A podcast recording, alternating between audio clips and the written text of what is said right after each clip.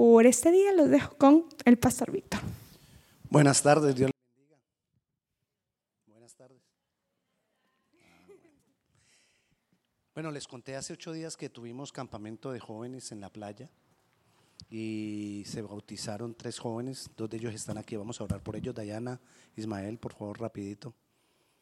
Así como, como, como que vamos a jugar algo. Gloria a Dios. Arriba. El tercero está con su familia, creo que en la playa. Vamos a orar por ellos, a darle gracias al Señor. Padre Celestial, te damos gracias, Señor, por esta decisión que tomaron Ismael y Dayana, Señor. Gracias, Padre Santo, oh Dios, porque sabemos que esta declaración de fe que ellos han hecho pública traerá mayores bendiciones para sus vidas. Padre Santo, gracias, guíalos, llévalos, tráelos, acompáñalos, guarda sus corazones y sus mentes y manifiéstate a sus vidas cada día más y más, Señor. En el nombre de Jesús yo clamo, Padre Celestial, para que tú te reveles a ellos cada día más. Señor, y tú les des discernimiento de lo que deben hacer y lo que no deben hacer. Padre Santo, sosténlos con tu mano derecha. Padre Celestial, te damos gracias, porque yo sé que fue tu Santo Espíritu el que tocó sus corazones para que ellos tomaran esta decisión. Espíritu de Dios, llénales cada día más. Llénales más y más de ti, Señor. Y glorifícate en ellos, Señor. Te damos gracias, oh Dios, en tu nombre Jesús. Amén y amén.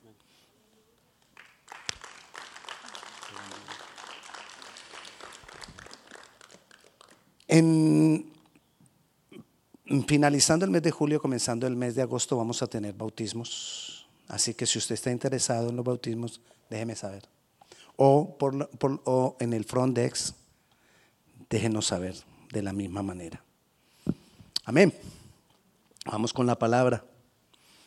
Hace cuatro semanas, creo, comenzamos a hablar de que Dios quiere traer avivamiento. Y el pastor Bred estuvo aquí con nosotros y habló de cuatro cosas de las cuales hemos venido hablando para que venga un avivamiento. Dirección apropiada. Lo hablamos también eh, la semana pasada. Perspectiva apropiada. Y hoy vamos a hablar de reverencia apropiada.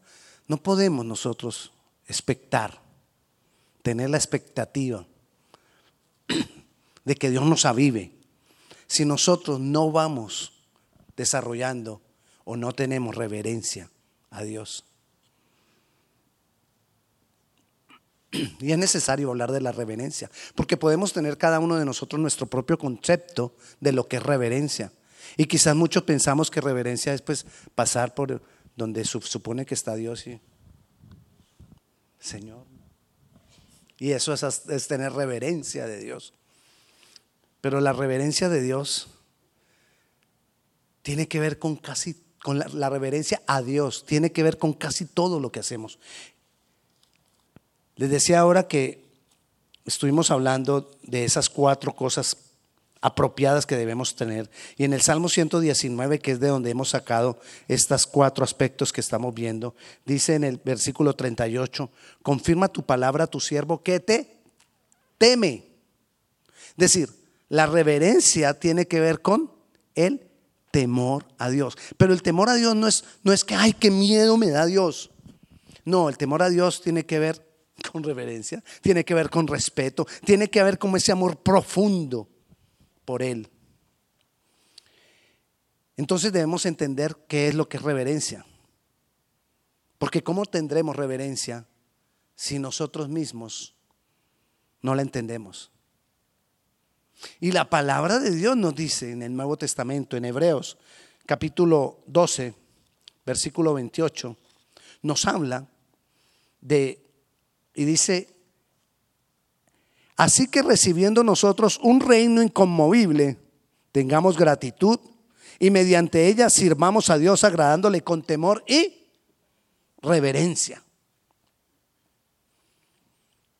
¿De qué me está hablando este versículo? Nosotros hemos recibido un reino que es lo más maravilloso que puede haber. El reino de Dios. Nosotros tenemos el reino de Dios. Nosotros somos parte del reino de Dios. Y a veces no, como que no entendemos la dimensión de lo que es el reino de Dios, porque como que nos parece así, como que, sí, yo tengo el reino. Y no le damos el valor que tiene. Entonces tenemos un reino, y dice ahí, inconmovible, un reino que ese reino es desde ahora y para siempre. Ese reino no deja de ser. Y tengamos entonces gratitud porque nos ha sido dado el reino. Porque, sí, por misericordia, por pura gracia. Entonces tenemos ese reino, entonces nos dice que tengamos gratitud y, entonces la reverencia entonces tiene gratitud. Dice también ahí que no solo tengamos gratitud, sino que con, mediante esa gratitud sirvamos a Dios. ¿Cómo servimos a Dios? Porque estamos viendo que entonces el servir a Dios tiene que ver con reverencia. Soy tu siervo, Dios. Reverencia. Te sirvo a ti, Dios. Reverencia. O sea que cuando lo ponemos era al servicio nuestro, somos irreverentes. ¿Y cuándo ponemos a Dios al servicio nuestro? Muchas veces. Porque lo tenemos con que voy a poner un negocio. ¿El negocio de quién es? Mío. Y busco a Dios para que me ayude.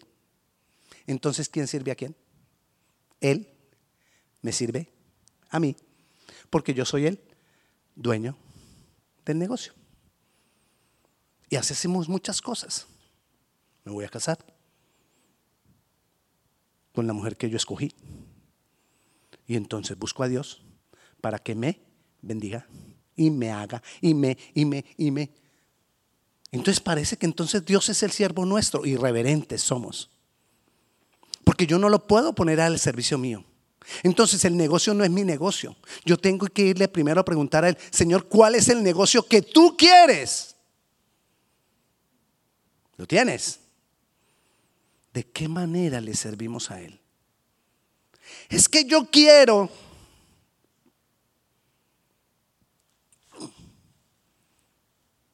No, no entiendes que no es el porque tú quieres. Es que yo pienso, yo considero, yo, yo, yo. Irreverencia. Irreverencia. Entonces, la, la, reverencia tiene que ver con gratitud, tiene que ver con servicio, cómo lo hacemos y tiene que ver con el temor. Y esta evidencia, esta reverencia se hace evidente cuando yo obedezco a Dios. Obedecer a Dios es reverencia a Dios. Porque le obedezco porque es que tú eres tan grande, Señor. Es que estoy tan agradecido. Es que tú eres tan maravilloso que eso me motiva para obedecer. La, reverencia se hace evidente en la medida de lo que hacemos. Lo que hacemos debe mostrar mi reverencia a Dios, como yo actúo, como yo, como yo camino. Ah, bueno, en mi caminar de hacer las cosas. Entonces, como yo camino, no se me adelante que ahora voy a hablar con testimonio. Como yo camino, también nuestro testimonio le da la gloria a Dios. Entonces, mi testimonio lo honra. Y honra es reverencia. Mucha gente puede mostrar reverencia en sus posturas, ¿no? Como decía yo ahora. Eso hay que hacer ante reyes, ¿no? Y ante ciertas autoridades hay que decirle su majestad, o ¿cómo es que dicen a veces? Su Alteza, Su Excelencia. Su Excelencia lo usan mucho ante presidentes y ante Su Excelencia. ¡Wow! ¡Qué reverencia! Pero nuestra reverencia no está con lo que le digamos a Dios de boca para afuera. Nuestra reverencia está en todo lo que hacemos, en nuestro testimonio, en nuestra vida, en la honra que le damos a Él. Entendamos algo bien importante. El Dios que tú y yo amamos, el Dios de la Biblia, el Dios de Abraham, Isaac y Jacob, el Dios poderoso, el Dios que nos salvó haciéndose hombre, el Dios que nos dejó el Espíritu Santo cuando Jesús fue levantado, ese Dios es celoso. Es celoso. Y Él no comparte su gloria con nadie. Así que cuando nosotros le quitamos a Él reverencia, tenga presente, se la damos a alguna otra cosa o algún otro ser. Si no estoy siendo reverente con Dios, estoy siendo reverente con algo o alguien más. Y casi siempre es yo.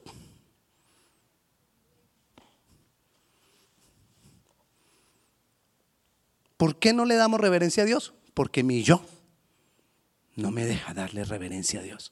Mire lo que dice Isaías 42.8 en cuanto a ese Dios que nosotros tenemos, maravilloso, de tanto amor, de tanta misericordia, de que nos ha dado tantas cosas. Pero en, Isaías 42, versículo 8 dice, yo Jehová, este es mi nombre, y a otro no daré mi gloria ni mi alabanza a esculturas, ni a imágenes, ni a cualquier otro ídolo, ni a cualquier otro que tú pongas de primer lugar en tu corazón. No comparto mi gloria con nadie. O sea que la reverencia a Dios me lleva o que soy o no soy.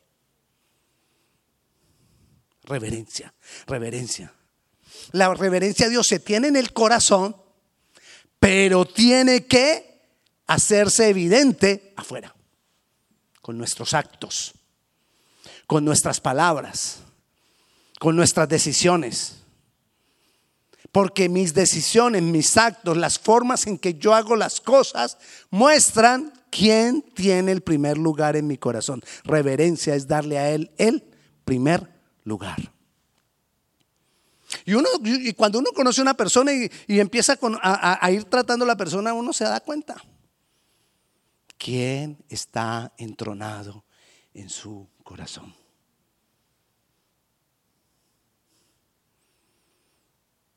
Y la pregunta es, ¿a quién tengo entronado yo en mi corazón? Porque todo eso Ah, ¿y cómo me doy cuenta, pastor? Solamente fíjate cuál es la imagen que tú más defiendes. Y esa es la que tiene tu trono. Él dijo que no iba a compartir su gloria con ninguna escultura o imagen, ahí en Isaías 42.8.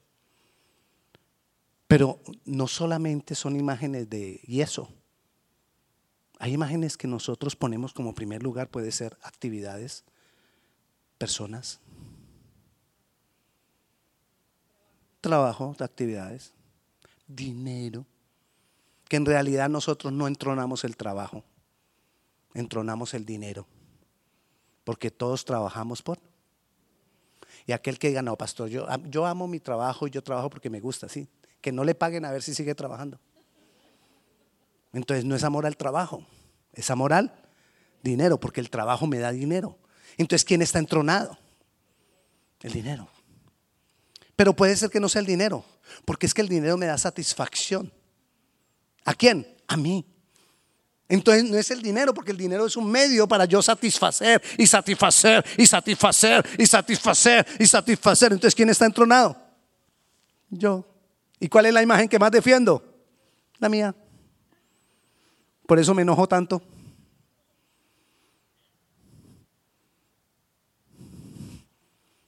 Por eso somos tercos, por eso somos orgullosos, por eso somos... Colaboré.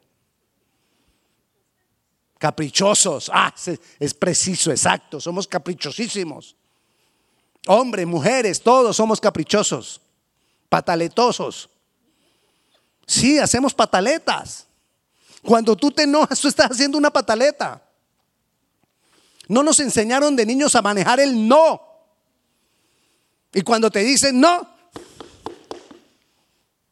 te enojas. Pataleta, caprichoso, orgulloso. Sin ilusiones, ¿cómo es que dices? Tenemos que darle al Señor el primer lugar. La reverencia se hace evidente cuando nosotros nos esforzamos y buscamos tener comunión con Él. Ahí también hay reverencia. Y qué difícil sacar tiempo para Él. Pastor, es que yo no tengo tanto tiempo. Yo creo, pastor, que usted tiene más tiempo que yo para dedicarle al Señor. No. ¿Su día tiene cuántas horas? ¿Y el mío? 24. Y del hermano que es dedicado al Señor y que busca a Dios y que ora tres, cuatro horas, ¿cuántos días tiene su, cuántas horas tiene su día? 24. Entonces nadie tiene más tiempo que otro. Distribuimos de una manera diferente el tiempo de acuerdo a lo que es más importante para nosotros. Y ahí podemos darnos cuenta si Dios tiene el primer lugar o no. Si nosotros le damos a Él reverencia o no. ¿A qué le dedico el mayor tiempo? Sabemos que tenemos que trabajar ocho horas, algunos diez, otros doce, otros catorce. Sí. Dieciséis. Ustedes que saben, ¿no? Y para Dios, pastor, yo tengo que llegar a la casa después de trabajar todo el día y estar con, los, con mi familia. ¿Cómo no voy a estar con mi familia? Y después, pastor, me quedan, ahí ya me quedan cuatro horas para dormir y salir corriendo para el trabajo.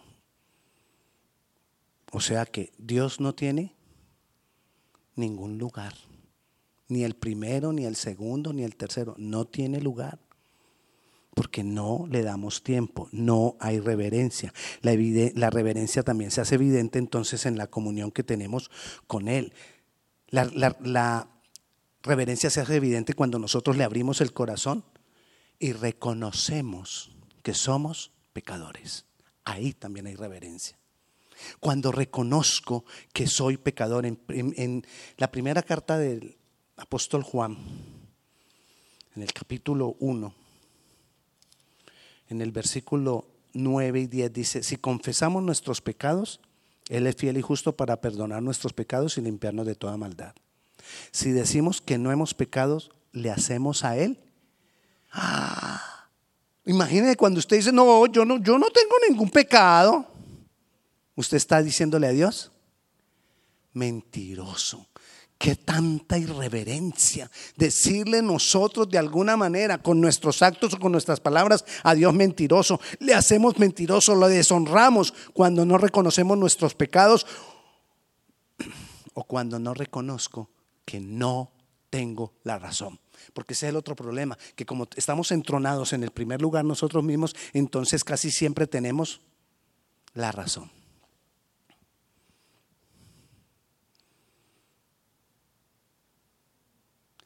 Escuché algo, leí algo por ahí que decía, una de las de los consejos para ganar una batalla, ¿no? Decía el libro. Ganando la batalla. No era, no era un libro espiritual, sino de relación de pareja. Entonces decía ahí ganando la batalla, es que cada que haya una discusión, di, tienes la razón. Y vas a saber que tú estás ganando. O sea, no soy sincero en dar la razón, sino que para ganar, digo afuera, tiene la razón, pero por dentro estoy diciendo gané. ¿Sí me entiende? Y, y las personas toman ese consejo y dicen, wow. Y entonces empieza la esposa, pues no, así como a, veces, ¿no? Solo a veces. Taca, taca, taca, taca, taca, taca. Que a veces les da, solo a veces. Taca, taca, taca, taca. Y que entonces nosotros vamos a decir, sí, mi amor, tienes la razón, pero por dentro estamos diciendo cuál tenés razón. Bueno, tenés la razón. Ese es el consejo que nos dan. Y no estamos reconociendo que no tenemos la razón. Y muchas veces nos enseñamos esas cosas y venimos delante de Dios y en nuestra relación con Dios lo manejamos de la misma manera donde no reconocemos que, que- que- Él tiene, que yo no tengo la razón. Y venimos también a Dios y le decimos, sí Dios, tú tienes la razón. Y no lo estoy haciendo de todo corazón. Irreverentes somos. Eso también es irreverencia cuando nosotros no aceptamos nuestro pecado, cuando nosotros no reconocemos nuestro pecado. La reverencia es honra. Y le podemos dar más honra en la medida que le, conozca- que le conocemos. Si yo no conozco a Dios, ¿cómo lo voy a honrar? ¿Cómo le a- voy a dar el valor que Él tiene? En la medida que yo conozco y tengo mejor relación con Él y revelación de su asombrosa grandeza, poder y misericordia, yo voy a tener mayor reverencia. Wow, ¿cómo no voy a ser reverente con ese Dios tan maravilloso que yo tengo? Pero porque le voy conociendo. Entonces, al conocerlo, le honro. Entonces, ¿qué necesito? ¿Por dónde debo empezar? Por conocerlo. Gracias, hermano. Por conocerlo. ¿Por dónde debo empezar? Bueno, ya van tres. Última oportunidad. ¿Por dónde debo empezar? Yo necesito conocer más a Dios. Tengo que aceptar que yo necesito conocerlo más. Necesito verlo como mi padre, honrarlo como mi padre, mi verdadero padre, caminar con él como un niño tomado de la mano camina con su padre, honrarlo como un niño. ¿Qué es un padre para un niño? Su primer recurso, su héroe, su todo. Así debemos ser como niños. De eso, es honra- eso es tener reverencia. Verlo a Él como mi Padre, como mi Padre verdadero, como mi primera opción. Como el que, en el que hallo todo. Todo lo hallo en Él. Eso es reverencia. Y esa gloria no la comparto con nadie. Porque Él es mi Padre y Él es celoso. Y mi Padre no comparte su gloria con nadie. Así que yo lo entiendo y no le voy a dar la gloria a nadie. Le honro cuando encuentro mi mayor satisfacción en Él. Ahí hay honra, ahí hay reverencia.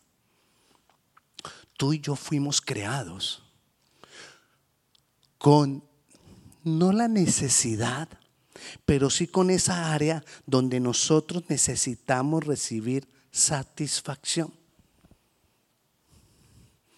El problema es cuando nosotros buscamos o encontramos más satisfacción en cualquier otra cosa que en Él.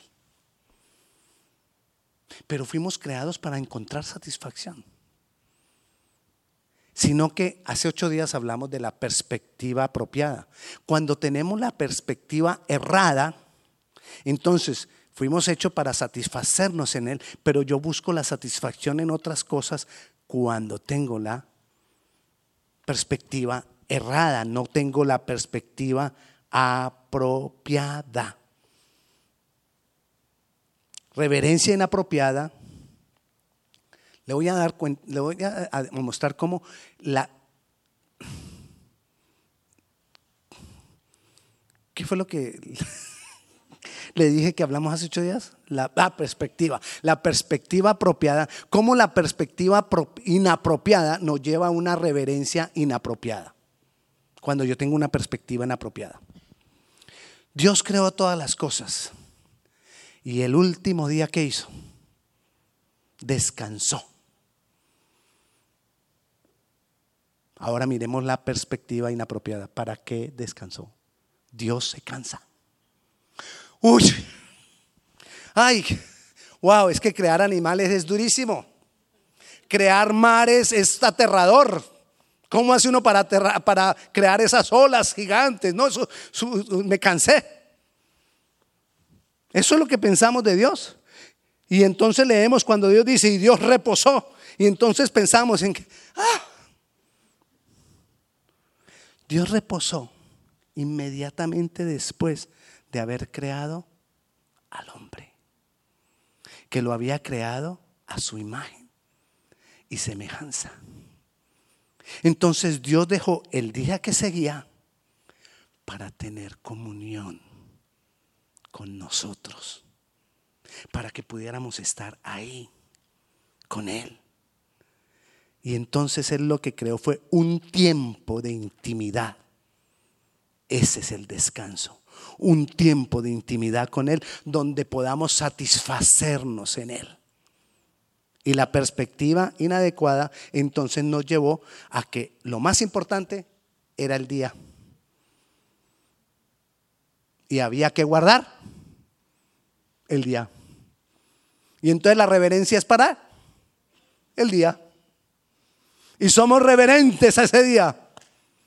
Y tienes que guardar el sábado. Nosotros guardamos.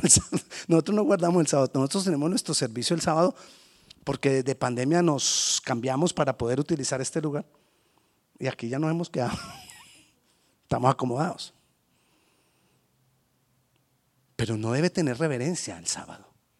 Porque sábado es descanso. Y Hebreos dice, Hebreos 4, que si tú necesitas un día de descanso para el Señor, es porque no has encontrado el descanso en Él. Si no, vaya para su casa y léase despacito Hebreos 4. Nosotros necesitamos un día, es para intimidad con Él. Perspectiva inadecuada nos llevó a una reverencia inadecuada. Yo tengo que estar revisando mi reverencia a Dios, porque fácilmente nosotros nos desviamos. yo le honro, yo le honro cuando cumplo lo que le prometo. Mejor nos es no prometer antes que incumplir lo que le prometo. Porque cuando yo le prometo, yo tengo que cumplir porque eso es reverencia. Yo ya sé, yo mm, es como cuando usted le dice a su esposa, ¿no? Cuando usted le promete algo a su esposa, pues varones, ¿qué hay que hacer? Hay que cumplir. Porque si no, mire, hmm, eso es darle honra a ella. Yo tengo que cumplirle, yo tengo que llegar. Yo le dije que llegaba, tengo que llegar. Reverencia, por amor, pero es reverencia. No lo tome a mal. No, es que cuando uno habla de las mujeres, yo no sé por qué todos lo van tomando como que uno se está riendo, pues de. No, no, no. Es una realidad. Pero así tenemos que ser con Dios. Y si yo le digo, por ejemplo, somos tan irreverentes que le digo, Dios, de verdad, de verdad, yo voy a estar el próximo sábado, voy a estar aquí en la iglesia. Y cualquier cosita que se me atraviesa. No. No, pero yo le aviso al pastor. Y eso arregló todo con Dios, con que tú le avises al pastor. No. Pero muchas veces comprometemos otras cosas. Prometemos cambiar, prometemos dejar, prometemos... A veces le hemos prometido orar más. Y nada que cambiamos. Irreverencia. A veces prometemos leer más la Biblia y nada que lo hacemos. Irreverencia. Porque no le estoy dando el valor de a Él. Porque se lo dije fue a Él. Se lo prometí a Él. Entonces yo tengo que cumplirle cuando le prometo. Somos irreverentes, miremos la irreverencia cuando no lo valoro, no darle el valor que tiene. Somos irreverentes.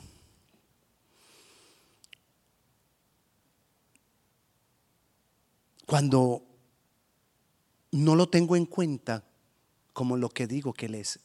Y hemos dicho que Él es mi Dios. Y no lo tengo en cuenta como mi Dios. Mi Dios es alguien a quien yo le debo razón de todo. Si no, no es mi Dios. El Señor es Señor cuando es Señor de todo. Si no, no es Señor. Y lo hacemos el Señor de nuestras vidas, pero no le damos todo. No le entregamos toda área a Él. Irreverentes somos cuando nos, nos, igualamos a Él. Él nos creó a nosotros, nosotros no lo creamos a Él y Él nos lo dice claro en la palabra. Yo los creé a ustedes, no ustedes a mí. Y a veces nos igualamos a Él y le reclamamos. Hay gente que le reclama a Dios y se enoja con Dios. Es que estoy enojado con Dios. Irreverente. Irreverentes somos cuando no le honro. Irreverente soy cuando huyo de su presencia. Hoy en la mañana empezamos a hablar de, casualmente empezamos a hablar de Jonás en el pan para el desayuno. Jonás fue un irreverente porque le dio más valor a su propio parecer. Regáleme unos minutos más del tiempo acostumbrado para explicarle esto de Jonás. Él le dio más valor a su propio parecer. Dios le dice a Jonás, ve a Nínive y predícales a los de Nínive. Jonás dijo a los ninivitas. Los ninivitas eran malos tratemos de entender la, no, la, la cosmovisión, la manera como miraba las cosas Jonás. Los ninivitas eran malos. Ellos tenían la, ¿sabe de dónde aprendieron la la mala costumbre de crucificar gente los romanos? De los ninivitas. Los ninivitas eran los primeros que crucificaban gente. Ellos cuando dominaban un pueblo, ellos hacían cosas que también hicieron después los romanos, que era en la salida del pueblo, cada 200, 300 metros crucificaban una persona para que la gente tuviera temor de ellos. Los ninivitas eran malos, malos, malos. Y Jonás había crecido en medio de ver a los ninivitas haciendo tanta maldad. Y entonces Jonás dice, Dios, me vas a mandar a predicarle a los ninivitas. Él no tenía miedo que lo mataran. ¿Sabe cuál es el problema de Jonás? Le dice, Señor, es que yo sé que tú eres muy misericordioso. Y ellos se arrepienten y tú los perdonas. Y voy yo a ir a predicarles para que los perdones y como si nada pasó. Después de que han hecho tanta maldad. No. ¿A quién le estaba dando valor? A su propio parecer. Y le dijo, no Dios, yo voy a irme para otro lado. Vayamos a Jonás rapidito, rapidito. Jonás. Jonás capítulo 4. Ya casi llegamos a Jonás. Capítulo 4, versículo 2. Dice, y oró, y, oró a Jehová y dijo, ahora, oh Jehová, ¿No es esto lo que yo decía estando aún en mi tierra? Por eso me apresuré a huir a Tarsis, porque sabía yo que tú eres Dios clemente y piadoso, tardo en enojarte y grande en misericordia, que te arrepientes del mal. Ahora pues, oh Jehová, te ruego que me quites la vida, porque mejor me es la muerte que la vida. Entonces, él huyó de la presencia de Dios. Prefirió irse de la presencia de Dios que obedecer a Dios. ¿Pero por qué? Porque él estaba siendo guiado por su propio parecer. Ahí hay reverencia. Porque cuando somos guiados por nuestro propio parecer, el ser guiado por nuestro propio parecer nos lleva a huir de la presencia de Dios. Es que no me puedo salir de la cámara. De la a huir de la presencia de Dios. No podemos dejarnos guiar por nuestro propio parecer. Y es uno de los más grandes errores que nosotros cometemos a diario. Somos guiados por nuestro propio parecer. Yo pienso, yo pienso, yo, yo digo, yo creo, ese yo creo, yo creo que esto, yo creo que lo otro guiados por nuestro propio parecer, cuando ese es el principio, ser guiados por el, por, el, propio parecer es el principio de la maldad de los hombres. Mire lo que dice Romanos capítulo 1, versículo 21. Pues habiendo conocido a Dios no le glorificaron como a Dios ni le dieron gracias, sino que se envanecieron en sus razonamientos y su necio corazón fue entebrecido. ¿Por, ¿Por dónde comenzó la maldad de los hombres? Por su propio parecer, por sus propios razonamientos. Y nosotros somos irreverentes cuando nos dejamos guiar por nuestro propio parecer. Deshonramos a Dios cuando maldecimos a otros. Guarda tu boca de maldecir a otros. Balaam, Balaam era un profeta de, de la región de Moab. Y entonces Barak lo, contrata y le dice, venga, necesito que maldiga el pueblo de Israel. Y el mismo Balaam dijo, yo no puedo maldecir. Porque hay de mí si yo maldigo al pueblo de Dios. Pero le voy a preguntar a Dios. Y fue y le preguntó a Dios y Dios le dijo, no, vas a ir, pero vas a bendecirlos. Tres veces vas a ir, pero vas a bendecirlos. Vas a ir, pero a Balaam no le dio permiso. Balaam, según las, las, los hallazgos de, de, las, ¿cómo es que llaman los que encuentran cosas enterradas? De los arqueólogos, los, hallazgos de los arqueólogos encontraron escrituras de que Balaam era un gran vidente de la época, un hombre que tenía mucha sabiduría de las cosas que pasarían. Y aún a ese hombre Dios no le permitió que maldijera. Cuidado con maldecir al pueblo de Dios, porque eso es ir en contra de Dios, es irreverencia ante Dios, maldecir a otro, porque nosotros tenemos a Dios, tú tienes a Dios, ¿cómo hemos de maldecir? Y mucho menos maldecir a otro que tenga a Dios.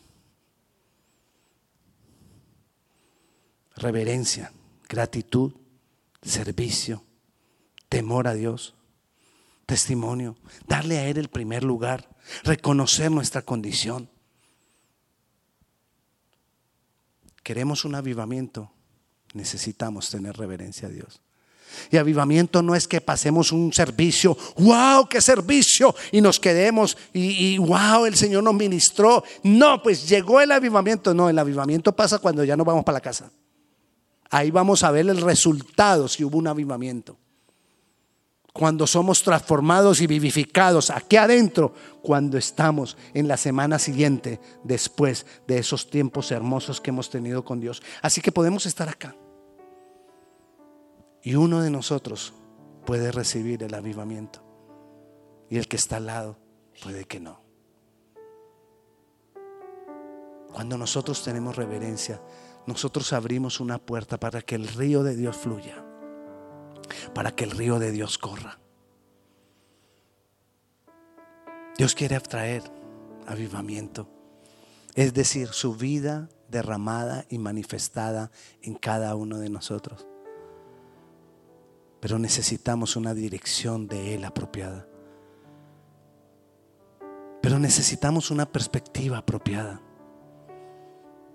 Necesitamos reverencia apropiada para no desviarnos, para no reverenciar lo que no debemos, sino reverenciarlo a Él, porque Él merece toda la gloria y toda la honra.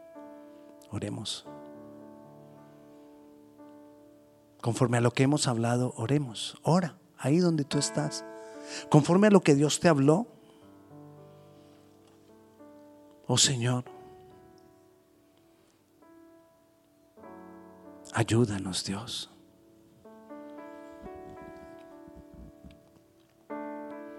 A tener la reverencia apropiada.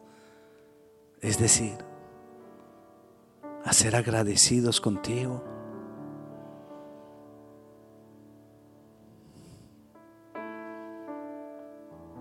A tener, Señor,